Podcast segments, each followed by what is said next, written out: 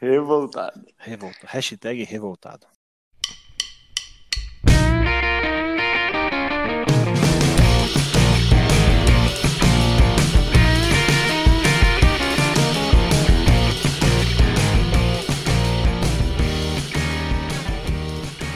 Então vamos lá. É isso aí, senhoras e senhores. Bem-vindos de volta a mais um Lean Six Sigma for Experts. Estamos aqui mais uma vez nesse ano de 2021 que planeja muita coisa boa para nós, né? Tá só projetando, ainda não aconteceu nada, mas vamos que vamos. E nada mais, nada menos hoje, eu, Robson e Matheus vamos falar daquilo que muita gente está esperando e pedindo, né, desde o ano passado que é uma das principais ferramentas do Lean Six Sigma, é aquilo que a gente mais uh, vê nos treinamentos, aquilo que a gente mais espera dos nossos treinamentos, que é o famoso DOE, né? que é o famoso experimento planejado. E é isso aí, nós vamos conversar sobre o DOE hoje de uma forma muito genérica, porque são inúmeros experimentos, tipos, variações, possibilidades e por aí vai. Então a gente vai comentar hoje de maneira bem sucinta é, mas não deixando a parte importante do DOE para depois.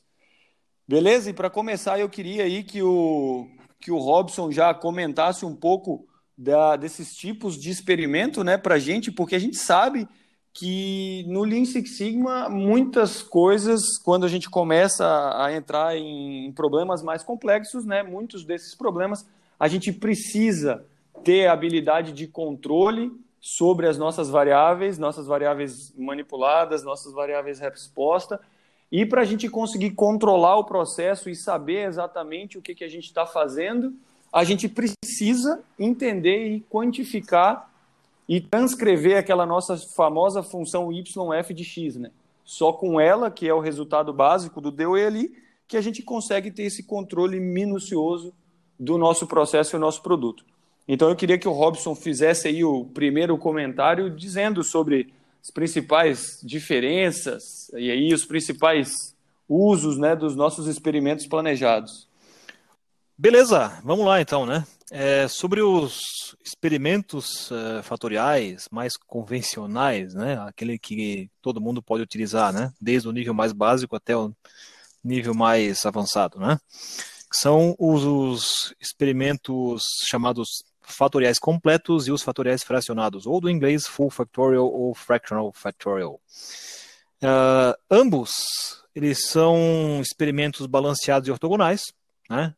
Outro dia a gente explica um pouco melhor o que, que significa isso, mas é uma condição sine qua non para você ter um cálculo de matrizes que te dê uma equação limpa no final, senão ele fica cheio de confundimento, cheio de, de menos e mais, né? Então eu acho que é interessante começar, né, para quem está começando, né, seguir essa regrinha, né, deixar balanceado e ortogonal. E, e para que isso seja possível de, de fazer, né, é importante que você codifique, né, codificar os seus fatores e níveis, né. Então, por exemplo, você vai ter ali quatro fatores, né, fator A, fator B, fator C, fator D, você tem que escolher dois níveis né? Vamos começar também com o DOE mais fácil, DOE dois níveis. Então você escolhe dois níveis e você vai chamar esses dois níveis de menos um e mais um, ou nível menos e nível mais. Isso vai, de novo, fazer com que a sua matriz fique muito fácil de calcular e no final você tem uma equação y igual a f de x bem tranquila de, de calcular. Né? E antes de seguir adiante explicando um pouco mais sobre essa questão da definição de níveis, Uh, vamos esclarecer um pouquinho melhor essa questão de, da diferença que existe entre o DOE fatorial completo e DOE fatorial fracionado. Né? O fatorial completo basicamente tem todas as combinações possíveis entre todos os fatores que você tem disponíveis. Né? Então, supondo que você tenha três fatores e dois níveis, você vai ter oito tratamentos, ou oito combinações de fatores e níveis. Isso é a grande diferença entre um DOE fatorial completo e um DOE fatorial fracionado. Né? Então, o fracionado ele vai ter uma fração disso aí. Então, se você fracionar uma vez um DOE fatorial completo de três fatores dois níveis, você vai ter metade dele. Né? Então, você vai ter quatro combinações de fatores e níveis. Isso é possível através da, da técnica de criar um gerador, né? pegando uma, uma das interações de maior ordem e através desse gerador fazendo os cálculos matriciais e obtendo as interações de menor ordem e os fatores por si só que vão gerar essas alguns confundimentos, né? É, então esses esses DOEs são os mais comuns, é o que todo mundo costuma utilizar, inclusive eu acho que o mais comum mesmo é o fatorial completo, né? É o que eu vejo quase todo mundo utilizando. E inclusive até alguns black belts, né? Eu vejo eles com menos confiança para rodar um DOE fatorial fracionado e acabam optando pelo DOE full fatorial, né? Então, se você quer começar, né, você que está tá iniciando agora, quer começar e não quer correr tanto risco de errar, roda um DOE full fatorial com menos fatores, lembrando de codificar os níveis, que no final vai dar tudo certo. É isso aí. A gente já comentou, né, outras vezes, já demos até alguns exemplos aí. Eu lembro que lá no começo do nosso podcast a gente falou sobre exemplos ali de enchimento de, de, de embalagens de café, né, que temos variáveis no processo, como vazão do, do, do, do conteúdo, granularidade do café, tipo, tamanho da embalagem, etc. e tal. E a gente lá no final tem a resposta que é o peso da nossa embalagem. Então é mais ou menos por aí que a gente começa a, a, aplicar os experimentos planejados nos nossos processos e produtos e fazer isso daí que o Robson comentou. Mas a gente sabe que na vida nem tudo são flores, né? Nem tudo é tão simples assim. E aí a gente começa a entrar no âmbito de processos muito mais delicados uh, e principalmente voltados aí à área farmacêutica, à área química, a gente tem experimentos que não são tão simples, certo, Matheus? cara é, quando a gente começa a, a, entrar nesses processos que, digamos, são mais é, químicos, né, voltados para essa parte química, onde a gente começa a ter misturas de, de componentes, né, coisas que você não, não consegue lá colocar é, tão facilmente, assim, menos e mais, como a gente coloca muitas vezes no processo, ah, com essa ferramenta ou sem essa ferramenta, esse tipo ou aquele tipo, com isso ou com aquilo, quando a gente começa a entrar nessa parte, não só farmacêutica, mas indústrias químicas, é, fabricantes de tintas, de vernizes, de, de polímeros, né? É, sempre quando a gente tem essas misturas de, de, diferentes componentes, onde a soma dos três representa uma mistura de 100%, por exemplo, né? Você vai fazer um polímero, você tem lá algumas combinações de, de componentes e você começa a ter diversas opções de, de brincar com eles é, dentro do experimento. E aí a gente começa a usar o tal do experimento de misturas, né? O tal do DOE de misturas, né? Por exemplo, polímeros, né? É, tem lá polietileno, poliestireno e polipropileno, né? Cara, são três combinação, são três fatores, três elementos químicos diferentes que vão formar lá um, um determinado produto e você está medindo, por exemplo, em elonga, elongamento, quanto isso se alonga lá no tua, em porcentagem, lá no teu, no teu produto, e isso é um requisito do cliente. Você começa a fazer é, essas misturas e você começa a ter resultados da mesma forma que você tem com o DOE, gerando fórmulas e tal. Então, essa é uma, é uma variante aí de experimentos planejados bem interessante. Não, não, não há muita gente que conhece assim bem a fundo. É mais Lean Six Sigma for Experts mesmo. É, mas é isso aí, cara. É fabricação de tintas, vernizes, é tudo que você começa a misturar através de, de, de diagramas ternários, né? É, não sei se vocês lembram daquela daquele diagramazinho que a gente viu em alguma aula de química lá, a gente acabou vendo, que você tem os três lados de um triângulo, cada lado é um, é um componente químico, a soma deles dá 100%, você tem que selecionar um ponto no meio desse triângulo que vai pegar uma porcentagem de cada um. Então, mais ou menos por aí, a gente tem esse Mixture Designs, né, o DOE de misturas. É isso aí mesmo. E falando do. levando para o lado do, do Six Sigma for Experts, mesmo como o Matheus comentou, a gente sabe que quando a, a gente sobe o nível mesmo, quando a gente vai para o negócio mais complexo, onde a gente quer chegar no ótimo em processos muito mais complexos, a gente tem que partir para esses experimentos bem mais avançados, bem com designs bem mais arrojados mesmo. E aí eu, eu queria comentar também sobre a, as várias vezes que a gente se depara com, com fatores e, e níveis não lineares, né? Porque, como o Robson comentou ali no começo, a gente pode definir o menos um e mais um como os níveis dos nossos fatores, mas nem sempre a, a física ou a química ou a biologia do negócio vai ser vai estar tão a nosso favor assim. A gente às vezes não vai conseguir usar níveis tão próximos a ponto de ter efeitos lineares. E aí a gente tem que começar a estudar um pouco com um pouco mais de, de, de critério, um pouco mais de cuidado. E aí a gente acaba caindo em experimentos do tipo que fazem o mapeamento de superfície de resposta, né? Quando a gente tem uma superfície que realmente não é linear, não é algo plano, é algo que a gente tem o efeito uh, não linear em um ou mais fatores, né? E aí a gente começa a cair em experimentos com, com fatores de três níveis, experimentos com, com center points, é, e até mesmo em experimentos do tipo CCD ou do tipo Space Filling Designs, que vão fazer realmente a cobertura do espaço uh, que a gente está estudando, vai fazer ali, vai manipular os fatores e, e os níveis em diversas combinações para mapear superfícies de resposta.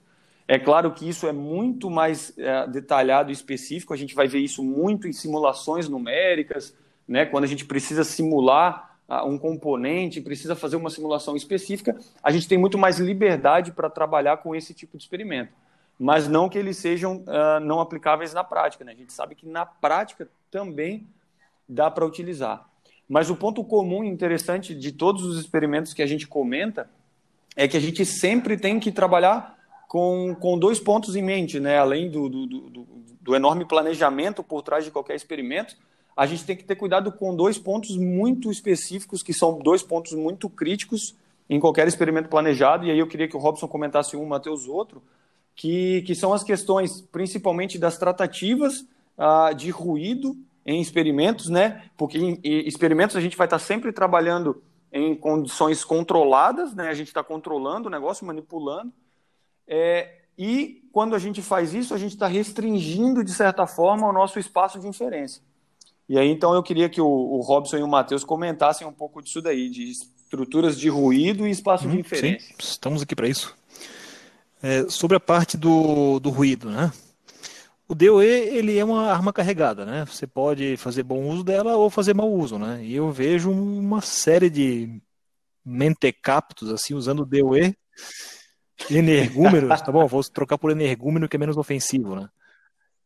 Então, Isso. galera usando DOE, sem levar em conta essa, essa questão do ruído, né?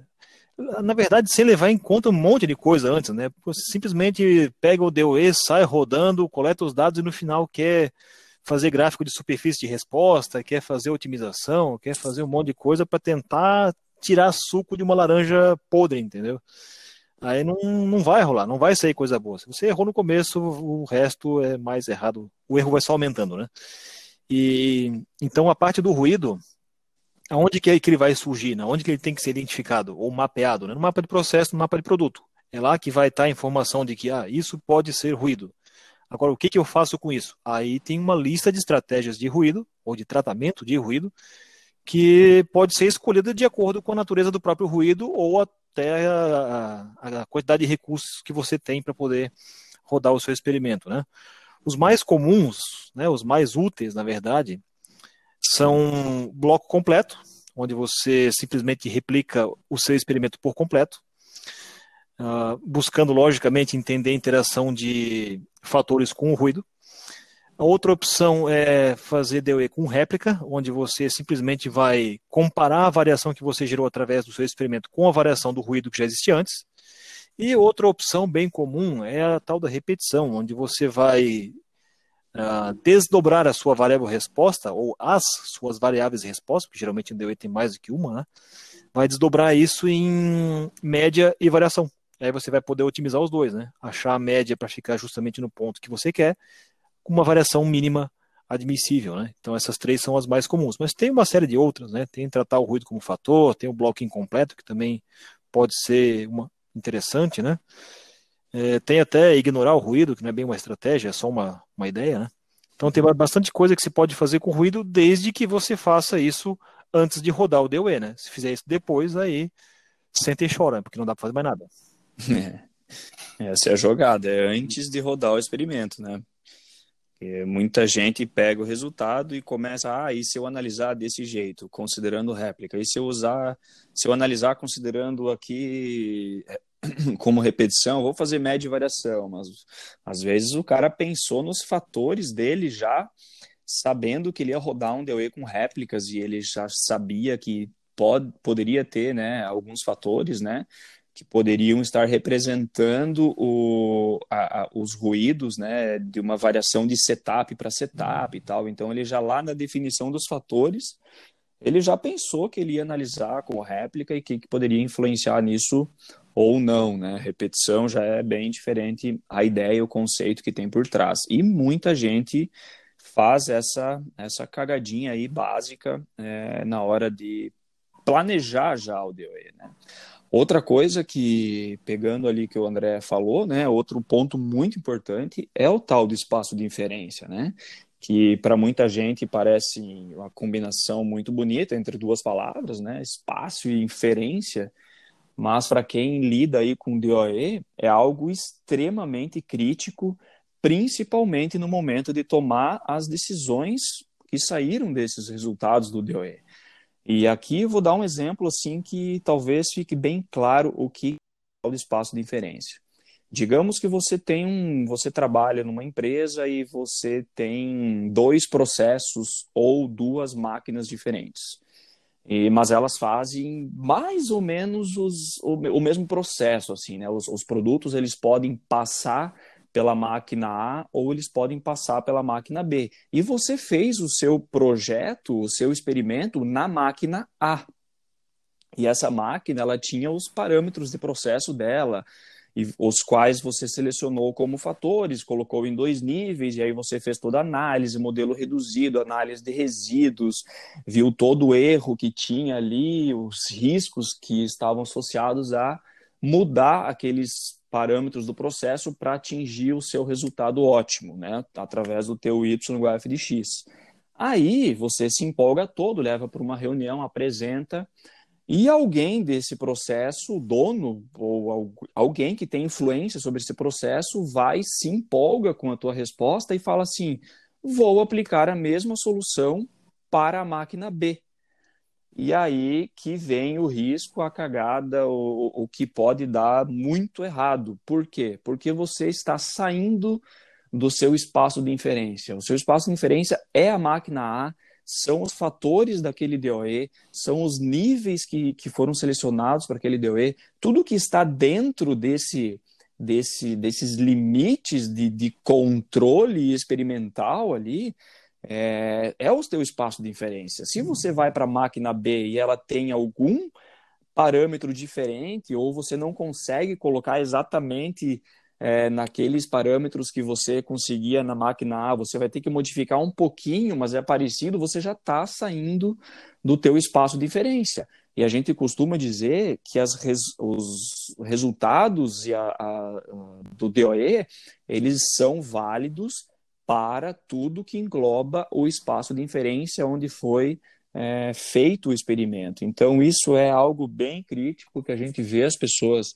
replicando, querendo replicar, muitas vezes, é, soluções de um, de um experimento em coisas que estão fora do espaço de inferência, né, André Robson? Isso é comum é, e para fazer tem que tomar muito cuidado. Como o André falou, há fatores que não são lineares, então você tem o teu espaço de diferença de um fator, por exemplo, como rotação, que você colocou nível menos em 200 RPMs, nível mais 300 RPM, e aí na outra máquina você vai lá, ou na mesma máquina mesmo, você coloca, ah, eu sei que o efeito desse fator é positivo, então eu vou colocar em 350 RPM para aumentar o meu Y, né? E aí você tem um fator que você, é, não é linear e você não faz ideia do que acontece com ele fora do teu espaço de inferência. E aí você tem aí risco alfa, risco beta entrando fortemente na jogada e podendo acabar com a investigação toda, né? Passar vergonha e tal, simplesmente por ter saído do espaço de inferência. Então essa é É bem isso daí, cara. E é até engraçado às vezes, né? Porque às vezes o cara vai lá, faz o experimento, porra, faz um baita de um trabalho, acha uma solução para um problema que nunca ninguém tinha conseguido resolver, vai lá, implanta na máquina A, putz, funcionou. Aí vai o espertão, bota na, o, o, outro espertão, não, não o cara que fez o trabalho, vai o outro espertão lá, bota na máquina B, não funciona. Aí o cara vai no megafone e grita: Ó, oh, o Seis Sigma não funciona, velho. O cara acertou na sorte na máquina A, porque na máquina B não funcionou. Por isso que eu chamo de Mentecapto, né? Isso, exato, esse é o Mentecapto. Tá aí, é, cara, eu acho que eu, eu, discordo com a afirmação do Robson de que o energúmeno é menos ofensivo. Cara, muita, muita gente que tá escutando esse podcast, se tu chegar e falar, ô, oh, seu Mentecapto, tudo certo? O cara vai, porra, sou foda somente, cara. O cara não, não. Agora se eu achar, se eu chegar, sou seu energúmeno. Pô, cara, peraí, como assim?